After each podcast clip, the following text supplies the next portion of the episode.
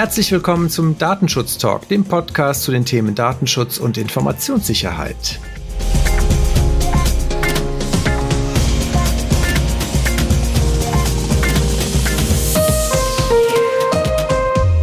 Heute schauen wir mal wieder auf ein spezielles Thema und ich freue mich ganz besonders, einen Gast begrüßen zu dürfen. Und zwar habe ich heute hier bei uns im Podcaststudio Taha Uluhan. Hallo Taha. Hallo Heiko. Du hast es schon gesagt, mein Name ist Heiko, Heiko Gossen, das habe ich eben vergessen, mich vorzustellen, deswegen hier nochmal der Form halber. Und daher dich haben wir hierfür gewinnen können, weil du bist ein Experte für Visual Hacking. Und vielleicht zum Hintergrund, wenn ich dich da kurz vorstellen darf, du bist Gründer und Geschäftsführer von der Firma Bach und Unity und das schon seit jetzt drei Jahren unter anderem auch zertifizierter Datenschutzbeauftragter und hast dich halt auf dieses Thema Visual Hacking ein Stück weit spezialisiert. Korrekt. Jetzt ist es natürlich die, die spannende Frage erstmal Visual Hacking. Was müssen wir eigentlich darunter verstehen? Was bedeutet das? Also Visual Hacking grundsätzlich, ähm, um es mal in einem Satz zu definieren, beschreibt die Datenerschleichung ähm, durch optische Hilfsmittel, ja, das heißt entweder mit dem Auge, ähm, mit Foto oder per Videoaufnahme, ist aber nicht zu verwechseln mit dem Ausspähen ähm, im Strafgesetzbuch. Ähm, das Ausspähen beschreibt ja jetzt beispielsweise ähm, die Datenerschleichung mit einer Überwindung ähm, von einem gewissen Sicherheitsstandard. Ähm, diese Überwindung haben wir im Visual Hacking nicht und genau das macht es eigentlich so gefährlich. Also das heißt, wenn ich jetzt zum Beispiel einen Teddybären irgendwo reinschmuggel, der eine Kamera eingebaut hat, dann wäre das kein Visual Hacking, weil ich damit halt, ich sag mal, Dinge überwinden muss, die ich normalerweise beim Visual Hacking nicht überwinden müsste. Korrekt, richtig. Das heißt also, Visual Hacking ist dann eher so das, was ich dann zum Beispiel im Zug beobachten kann, wenn der vor mir nicht äh, ordentlich seinen Bildschirm vor Einsicht geschützt hat oder wenn im Drucker irgendwo im Foyer vielleicht noch Unterlagen liegen, die ich als Besucher relativ einfach anwenden kann. Wäre das das, was unter Visual Hacking zu verstehen ist? Ganz genau richtig. Jetzt hattest du im Vorfeld mich aufmerksam gemacht, dass es eine Studie dazu gibt zu diesem Thema und diese Studie halt in verschiedenen Ländern auch dazu experimentell geforscht hat. Magst du uns ein bisschen was zu dieser Studie sagen, wer die gemacht hat und was der Hintergrund davon war? Die Studie, ähm, um sie mal beim Namen zu nennen, heißt Global Visual Hacking Experimental Study und wurde durchgeführt vom Poneman Institut im Jahre 2016 in Kooperation ähm, mit der 3M Company. Und in dieser Studie hat man ähm, 157 Versuche geführt, an, durchgeführt an der Zahl. Ähm, beteiligt waren 46 Unternehmen und Ziel der Studie war es dann natürlich, ähm, dass man Detektiven in diesen Unternehmen, die daran teilgenommen haben, eingeschleust hat, der eben das Ziel hatte, durch reine optische Hilfsmittel sensible Daten zu erschleichen, seien es ob es jetzt Passwörter waren oder ähm, andere Login-Daten oder Namen ähm, oder sogar äh, Wirtschaftlichkeitsdaten. Ja, ähm, man kennt das ja auch oft. Die sind auch sehr sensibel bei Unternehmen. Keine Ahnung, irgendwie ein Business Case oder jetzt eine Markteinführung. Einfach grundsätzlich sensible Daten zu erschleichen war das Ziel vom Detektiven. Heißt also, es ging nicht nur rein um personenbezogene Daten, die wir ja, wenn es um Datenschutzthemen geht, in der Regel betrachten, sondern durchaus auch weiter gefasst allgemeine Themen oder allgemeine Informationen, die halt eher unter den Begriff der Informationssicherheit fallen würden. Genau. Das klingt an sich schon mal spannend. Da gibt's, glaube ich, auch nicht so viel wirklich an Studien zu. 3M muss man vielleicht auch nochmal dazu sagen, ist natürlich ein eher bekannter Hersteller für so Blickschutzfolien und das haben wir eben noch verheimlicht, ähm, um es spannend zu machen, was Bach und Unity macht. Das macht ihr auch. Also ihr stellt auch solche Folien her und würdet damit auch letztendlich ein, erstmal grundsätzlich Interesse daran haben, die Leute äh, dabei zu unterstützen, dass sie da sich besser schützen vor Visual Hacking. Das ist korrekt. Also grundsätzlich ähm, ist es bei uns so, dass wir uns zunächst einmal auf die Sensibilisierung fokussieren, ähm, weil das war damals beispielsweise ein Brennpunkt bei mir, dass ich gesagt habe, hey, das ist doch so einfach und warum tut man da nichts dagegen? Ähm, deswegen Schritt eins natürlich erstmal die Leute gegen zu sensibilisieren, dass es Visual Hacking gibt und dass es wirklich auch eine gefährliche Sache ist. Und dann im nächsten Schritt natürlich auch ähm, potenzielle Kunden eben äh, mit Blickschutzfolien dann auch auszurüsten. Ja, ob es jetzt Handys sind oder Laptops, Monitore, solche Sachen. Aber man muss jetzt natürlich erstmal viel Aufklärarbeit leisten und erstmal viel sensibilisieren zu dem Thema. Und deswegen freue ich mich auch, dass ich heute hier sein darf. Jetzt, bevor wir natürlich über Sensibilisierung sprechen, müssen wir ja auch ein Stück weit noch verstehen. Und wenn ich jetzt als Datenschutzbeauftragter im Unternehmen bin, dann muss ich ja auch äh, erstmal verstehen, was eigentlich so die Risiken sind und wo überall, ja, ich sag mal auch hier in der Studie vielleicht der Beweis erbracht wurde, dass es überhaupt möglich ist, bestimmte Informationen zu erlangen. Und da wäre jetzt natürlich nochmal so aus deiner Sicht, und du hast ja sehr intensiv durchgearbeitet, diese Studie, nochmal so die Kernessenz vielleicht ganz interessant, die du daraus mitgenommen hast. Wo sind eigentlich so die größten Einfallstore und was sind auch so die, durchschnittlich die Informationen, die man dann auf diese Arten erlangen kann? Ich versuche es mal kurz zusammenzufassen. Die Ergebnisse der Studie ich habe jetzt vorhin davon gesprochen, dass einige Länder beteiligt waren. Es waren auch sieben Unternehmen aus Deutschland daran beteiligt, ähm, nur um das mal nebenbei zu erwähnen. Und von den Ergebnissen her eigentlich ziemlich erschreckend. Ähm, dieser Detektiv, der eingeschleust wurde, war in 90 Prozent der Fälle erfolgreich beim Erschleichen der Daten. Das heißt eine Erfolgsquote von 90 Prozent. Der Fakt, der jetzt kommt, ähm, zeigt auch warum. Knapp 70 Prozent dieser Angriffe ähm, blieben unbemerkt. Und jetzt weder der rechnen kann, weiß, es gibt ein Delta zwischen 90 und 70. 20 Prozent dieser Angriffe wurden zwar bemerkt, aber ähm, nicht unterbunden. Ja, entweder denkt man sich dann vielleicht solche Sachen wie, oh, okay, ich kann dem Kollegen jetzt nicht da ähm, beschämt darauf aufmerksam machen oder sowas, aber das ist eigentlich schon eine erschreckende Zahl. Wenn man sich vor Augen hält, dass das zu 90 Prozent erfolgreich war, dann muss man schon ein bisschen die Alarmglocken einschalten. Ähm, was auch zu sagen ist, ist natürlich, dass hauptsächlich große Monitore betroffen sind. Ja, wir reden hier von Monitoren von über 20 Zoll, wo eben die Einsicht dann auch leichter ist. Ja, größere Schrift, größere Einsichtsbereiche. Und das waren dann letztendlich 52 Prozent der Geräte, bei denen man diese Datenerschleichung durchführen konnte. Wenn wir jetzt so eine hohe Erfolgsquote von 90 Prozent haben, dann haben wir hier auch natürlich durchaus die Frage, wie ist eigentlich das Setup? Wie haben, hat man die Leute denn eigentlich da reingebracht, damit halt nicht alleine die Anwesenheit selber schon, ich sag mal, zu, zu, zu viel Vorsicht führt. Das ist ja wahrscheinlich auch einer der Aspekte gewesen, der in der Studie beleuchtet wurde, oder? Man hat diesen Detektiven ähm, letztendlich eingeschleust als Mitarbeiter beziehungsweise als zeitlich beschränkter temporärer Mitarbeiter beziehungsweise dann auch ähm, zum Teil als Berater. Also dass diese Person eigentlich ähm, nicht wirklich intern ist. Und man hat auch vorher die Mitarbeiter natürlich nicht aufgeschlaut darüber, ähm, dass da so ein Versuch stattfindet. Ja, sonst wären ja auch die ganzen Ergebnisse obsolet gewesen. Das heißt immer nur der direkte Vorgesetzte war quasi im Bild und wusste um, um die eigentliche Identität des Detektivs. Korrekt, genau. Ja, ich glaube, das ist natürlich auch äh, ein Thema, was wir in unserer Beratung früher immer wieder festgestellt haben oder auch heute immer wieder feststellen, ist natürlich, dass Menschen so eine innere Scheu und Zurückhaltung haben, wenn es halt darum geht, zum Beispiel Fremde, die jetzt sich plötzlich im Bürogebäude befinden, anzusprechen, wer sie denn sind, wo sie hingehören, was sie da eigentlich wollen. Und das ist wahrscheinlich hier ähnlich, dass man halt bei diesen 20 Prozent, die du angesprochen hast, wo das zwar aufgefallen ist, man aber diese ja, die, diesen, diesen Verstoß sozusagen ein Stück weit auch ignoriert hat, in der Hoffnung, dass es vielleicht doch keiner gesehen hat oder man äh, sozusagen nicht auffällt.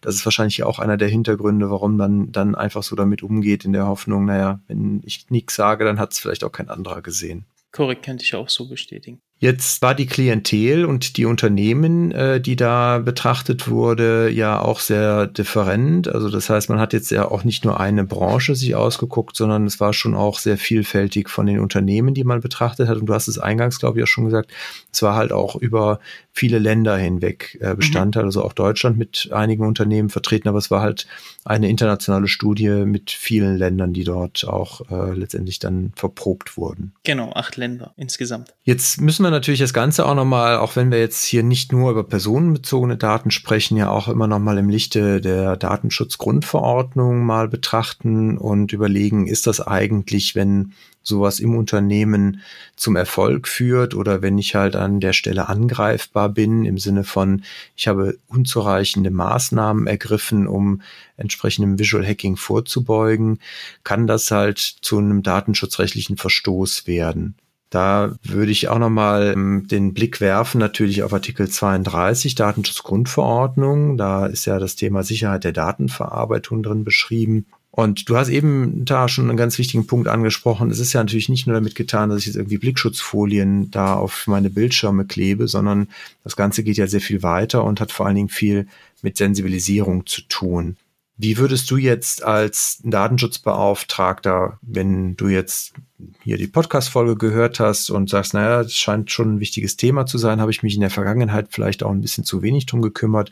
Wie würdest du jetzt eigentlich vorgehen? Was wäre deine Empfehlung an einen Datenschutzbeauftragten im Unternehmen, um sich diesem Thema jetzt ernsthaft zu widmen? Also grundsätzlich muss man natürlich immer erstmal schauen, in was für eine Art Unternehmen bin ich eigentlich, was für Daten werden hier verarbeitet. Beispielsweise auch, wie du es vorhin angesprochen hast, es gab ja auch in dieser Studie viele verschiedene Unternehmen, ähm, jetzt aus dem Finanzsektor beispielsweise, ähm, mit dem größten Anteil eigentlich aber auch ähm, aus der Gesundheitsbranche. Und da ist es halt eben wichtig, was für Daten werden verarbeitet.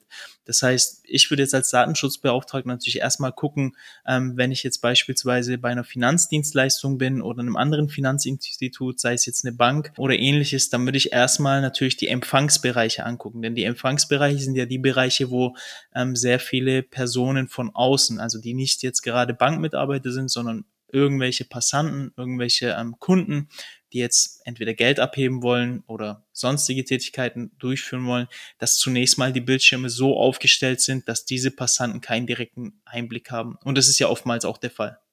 Was allerdings oft unterschätzt wird, ähm, ist letztendlich, dass man die Bildschirme so positioniert, dass man leider von draußen durch ein Fenster, was sehr weit ist und einer direkt anliegenden Fußgängerzone beispielsweise trotzdem direkten Einblick hat.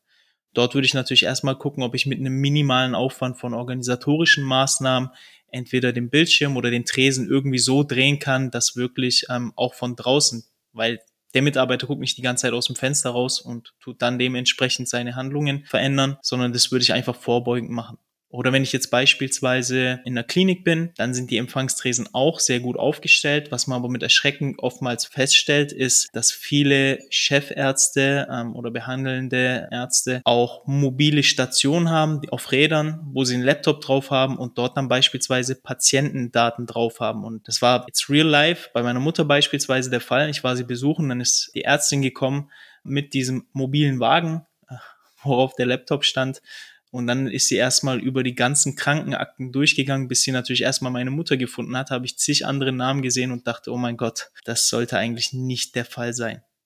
Und genau solche Sachen würde ich halt erstmal identifizieren. Ja, welche Gefahren gibt es, wo andere Leute auf diverse Bildschirme, auf Akten, auf Papiere draufschauen können?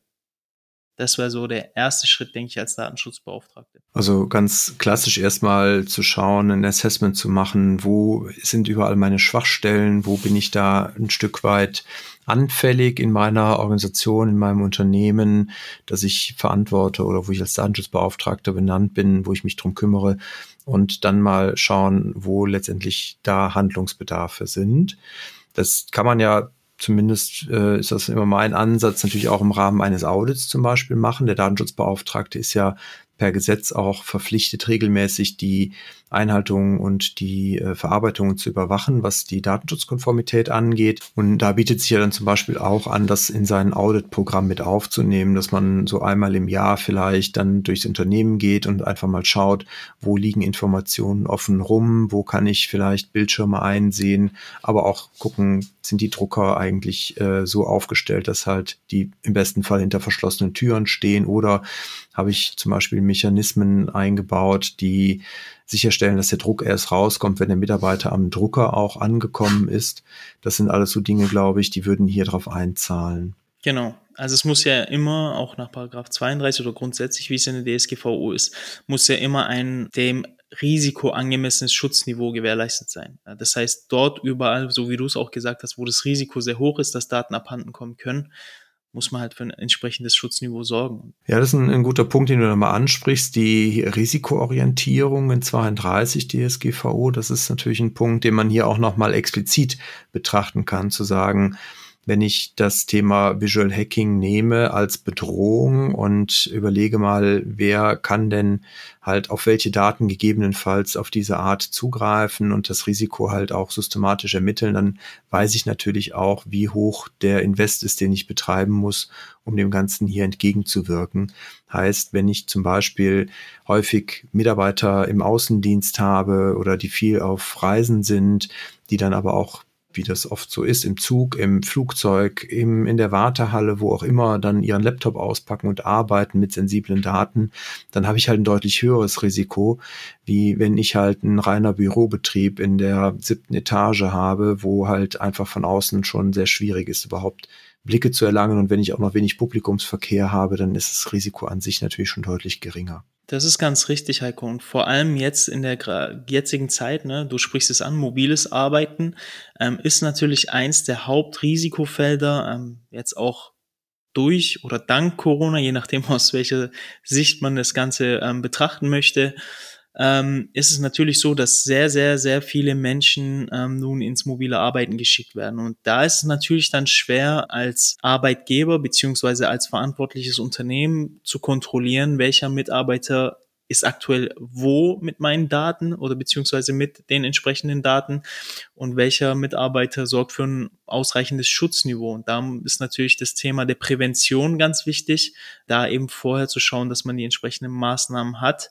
Da ist zum Beispiel auch sehr interessant, dass das Bundesamt für Sicherheit in Informationstechnik natürlich auch entsprechend darauf hinweist, dass man eben entsprechende Maßnahmen durchführen muss, gerade im mobilen Arbeiten. Das sind halt so Fälle, die jetzt natürlich verstärkt auftreten werden. Ja, die Unternehmen sind gezwungen oder waren von heute auf morgen gezwungen, ihre Mitarbeiter rauszuschicken.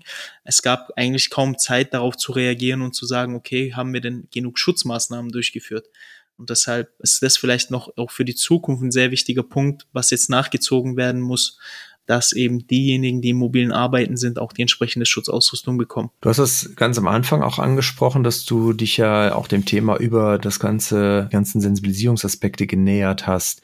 Kannst du da vielleicht noch ein bisschen was zu sagen, wie du jetzt Mitarbeiter im Unternehmen typischerweise auch dafür noch weiter sensibilisieren würdest? Also was wären so Aspekte, die man den Mitarbeitern gut erklären kann, gut näher bringen kann, damit die dann auch verstehen, worauf es wirklich ankommt? Klar, kann ich machen. Ähm, das ist ja grundsätzlich immer gar nicht so weit weg weg. Man braucht sich ja eigentlich immer nur erstmal selber anschauen und mal zu überlegen, okay, welche Situation habe ich, vor allem als Datenschutzberater auch, ne? wenn man jetzt zu Hause sitzt, am Laptop beispielsweise, und dann kann man ja sich ja vorstellen, dass die Mitarbeiter sich dann denken, ja, okay, meine Frau, das ist jetzt meine Frau, was soll sie mit den Daten machen, die hier sind? Das ist natürlich eine gefährliche Sache und da sollte man halt beispielsweise schauen oder, oder Fragen drangehen. Es gibt ja auch so Mitarbeitermails, dass man zum Beispiel ähm, eben durch Fragen die Leute leitet. Wenn man beispielsweise zu Hause ist aufs Klo geht oder sich Kaffee holt, dass man Bildschirmsperre reingehauen hat, ne? dass man Windows L gedrückt hat und dass da auch wirklich ähm, nichts abhanden gehen kann.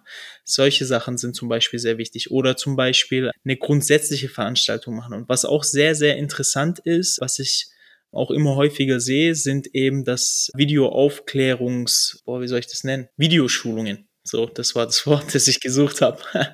Dass zum Beispiel sehr viele Unternehmen die Mitarbeiter jetzt zu Hause auch so erreichen, dass sie zum Beispiel ein zehnminütiges Video per E-Mail an die Mitarbeiter schicken, wo eben nochmal aufgeklärt wird. Und vielleicht ist das so eine Methode, wo man rangehen kann, zu sensibilisieren die, also wir wollen jetzt natürlich keine, äh, kein grundsätzliches Misstrauen in, äh, in den Ehen und den äh, Partnern sehen, aber es ist natürlich schon so, dass auch im, im Privaten durchaus ja mal weitere Menschen im Haushalt sein können, Kinder äh, bringen vielleicht auch mal Freunde mit. Und dann haben wir natürlich noch das Thema, dass auch im, im privaten Umfeld ja Fenster einsehbar sein können von gegenüber, von der Straße aus. Das sind natürlich Dinge, die sollte man, sollte man alle mal beleuchten und, und sich auch anschauen.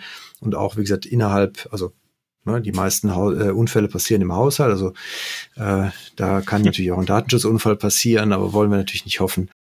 Ähm, Nee, aber ich glaube, das ist halt ein wichtiger Punkt, dass man äh, gerade jetzt auch durch die veränderte und durch das mobile Arbeiten natürlich da auch sensibilisiert und, und einfach darauf achtet, dass die Menschen, die Mitarbeiter da genauso darauf achten, wie wenn sie halt, wie gesagt, unterwegs auf Reisen sind. Richtig. Ja, Ta, dann glaube ich, haben wir das Thema einmal ganz gut umrundet und hoffentlich auch dem einen oder anderen hier nochmal einen wichtigen Impuls gegeben, wo er jetzt in Zukunft in seiner Tätigkeit als Datenschutzbeauftragter vielleicht auch nochmal verstärkt darauf achtet. Ich danke dir ganz herzlich für deine Zeit und äh, für deinen, für deinen Input hier. Ich hoffe, es hat dir ein wenig Spaß gemacht. Ja, auf jeden Fall. Also ich bedanke mich auch dafür, dass ich hier sein durfte. Auch wenn ich leicht ins Schwitzen gekommen bin, weil es ein erstes Mal war, aber das hast du ganz gut durchmoderiert. Dafür bedanke ich mich. Ja, das erste Mal ist äh, immer das Beste, von daher. Danke dir. Ich hoffe, wie gesagt, Sie können was mitnehmen. Wünsche Ihnen auf jeden Fall einen äh, erfolgreichen Tag. Wir werden die Studie auch in unseren Show Notes auch nochmal referenzieren und auch nochmal einen Link hier platzieren zu einer kurzen Checkliste, was die Arbeit im Homeoffice angeht, die wir zu Beginn der Corona-Pandemie schon veröffentlicht haben. Den verlinken wir auch nochmal und dann hoffen wir, dass Sie ganz gut gewappnet sind für dieses Thema. Wünschen Ihnen alles Gute und bleiben Sie uns gewogen. Auf bald.